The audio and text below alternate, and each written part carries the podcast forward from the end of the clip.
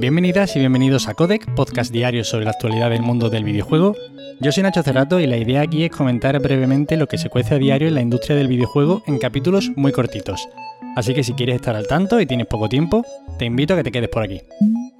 Y hoy tenemos que empezar hablando del software de PlayStation 5 y es que hoy recibe una gran actualización, la cual hemos podido ir probando desde julio gracias a la beta y que viene con funcionalidades tan esperadas como la posibilidad de ampliar el almacenamiento interno de la consola con la instalación de un SSD compatible. Ya vamos a poder comprarnos un SSD M2, hay que tener ahorrado porque la verdad es que no están precisamente baratos, y así bueno, pues ampliar el almacenamiento, meter más juegos de PlayStation 4 en nuestra PlayStation 5, aprovechar la rapidez del SSD y de la propia consola y no tener que estar tan preocupados mirando el almacenamiento. Otra de las novedades más interesantes de esta actualización es la posibilidad de aplicar un sonido 3D en nuestros altavoces, en nuestra televisión, gracias a un sistema muy interesante que ha desarrollado Sony, en el cual mediante el micrófono del DualSense del mando se mide la acústica de la habitación y gracias a esto se replica o se imita una especie de sonido 3D independientemente de que tengamos un sistema de altavoces que nos rodea o no.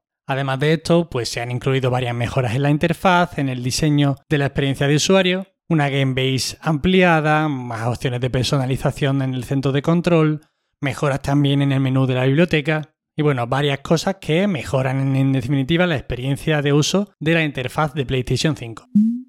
Y seguimos con las actualizaciones y es que Nintendo Switch ha publicado una actualización que permite por fin emparejar dispositivos de audio por Bluetooth sin necesidad de adaptador. O sea, una cosa que podrían haber incluido desde hace cuatro años, que es cuando salió la consola al mercado, pues bueno, se han tomado su tiempo y aquí está. Desde luego, ya conocemos a Nintendo, unos genios, unos visionarios, pero también van a su bola. Yo ahora, por ejemplo, tengo un adaptador Bluetooth que quizás pueda utilizar para arrojarle a un vecino que me esté molestando más de la cuenta, pero no se me ocurren muchos más usos para este dispositivo que tuve que comprar porque a Nintendo no le dio por sacar una actualización en su momento. En fin, noticia buena, obviamente, pero ya sabéis, hay veces que dan incluso un poquito de rabia por lo que han tardado en implementarlo.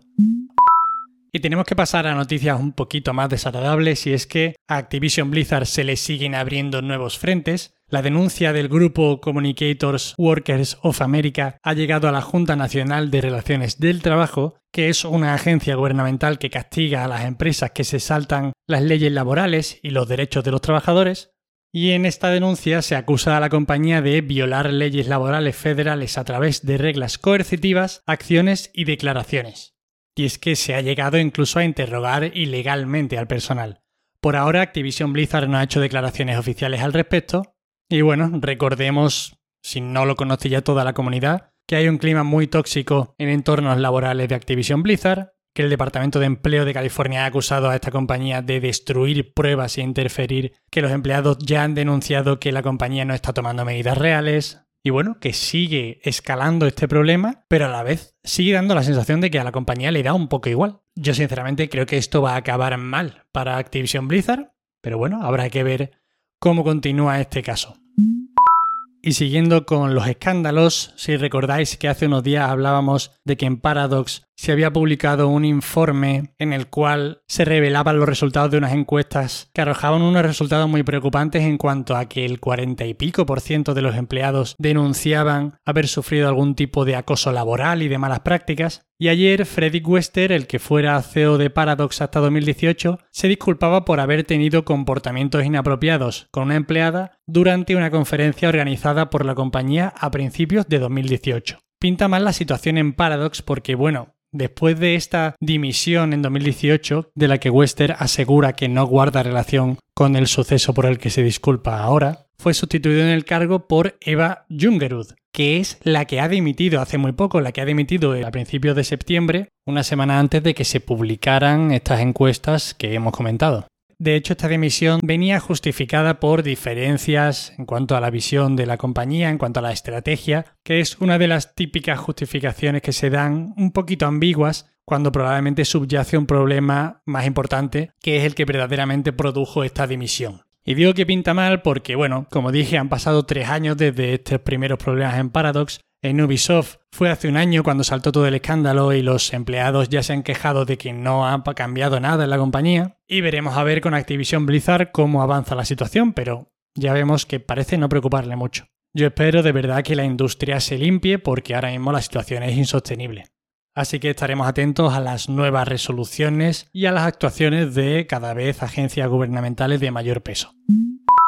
Y para acabar hoy, Techland ha anunciado que Dying Light 2, este Human, se retrasa de nuevo hasta el 4 de febrero de 2022. Recordemos que este no es su primer retraso, que este juego se pensaba lanzar inicialmente en primavera de 2020 y que poco después de este primer retraso, un informe de Postly Game Dev dejaba claro que el juego no tenía para nada buena pinta de hecho una de las frases que se decían en ese informe era literalmente que este juego era un jodido desastre total, cosa que desmintió Techland, asegurando además que el título era jugable de principio a fin. En fin, desde luego es una producción, un desarrollo que está teniendo muchos problemas. No suele ser buena señal que se produzcan tantos retrasos, además se le ha mezclado con el cambio de generación. Yo ya no sé si estarán muy agobiados porque se vea bien en las dos consolas. No sé si al final solo saldrá en nueva generación porque se estará lastrando mucho el juego. No sé, la verdad es que pinta preocupante. En cualquier caso, esperemos que salga bien. Y esperemos que quizá también el motivo del cambio de fecha sea porque ese mismo mes sale Halo Infinite y al principio de febrero tampoco hay mucha competencia, aunque un poquito antes sale el Den Ring, que va probablemente a ser el juego que se compre mucha gente ese mes. Pero bueno, a ver, esperemos que salga bien. Y estas son todas las noticias de hoy, espero que os hayan resultado entretenidas. Ya sabéis, cualquier queja, sugerencia o comentario me tenéis en arroba Nacho Cerrato en Twitter os agradezco muchísimo, de verdad. No sabéis la ilusión que me hace este proyecto y que estéis ahí al otro lado. Y nos vemos mañana. Hasta luego.